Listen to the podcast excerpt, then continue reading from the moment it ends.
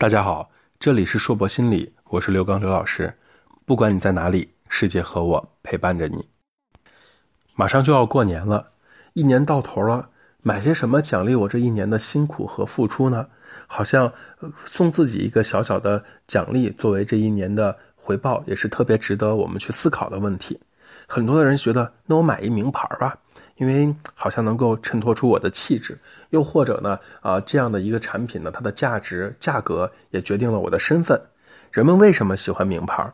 其实价格和价值是两回事儿，而价格特别贵的东西呢，一般会让人觉得特别好。名牌恰恰满足了人们这样的想法。美国的社会学家凡伯伦提出了这样的一个现象：当特定的商品越涨价的时候，买的人越多，需求变得更多。这个呢又被叫做凡伯伦效应。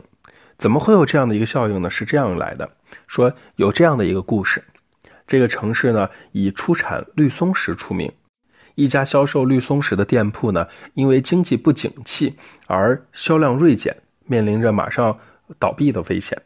于是老板吩咐他们的员工说：“哎呀，半价把这些东西都卖掉吧。”可是不知道为什么原因，店员们误以为老板要以两倍的价格出售绿松石，结果呢便涨价销售了绿松石。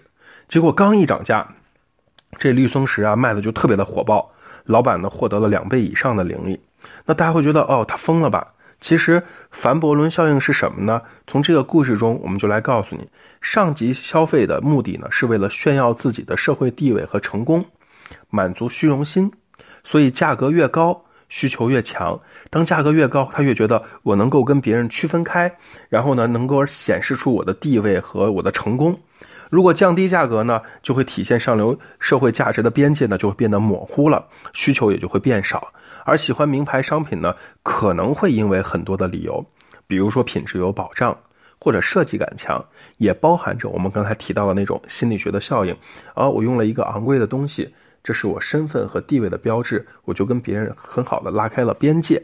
那这就是为什么。当苹果手机成为街机烂大街的时候呢，大家就不觉得苹果手机很好了，也不觉得它是身份和消费能力的象征，因为它的边界怎么样变得模糊了。这就是为什么很多的奢侈品牌呢，它只能打折，但它却永远不能啊把价格一开始就拉得很低，因为它需要有区分度在这里面。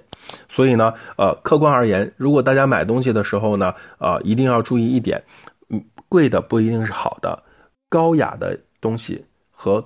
贵的东西是两件事儿，根据自己的风格挑选更实用的、更有效的产品，可能会更适合自己哟。今天的语音分享，呃，比较短，到这里就结束了。希望每一个这样小小的、简短的故事，可以在生活中带给大家一些小小的思考。这里是硕博心理，不管你在哪里，世界和我陪伴着你。再见。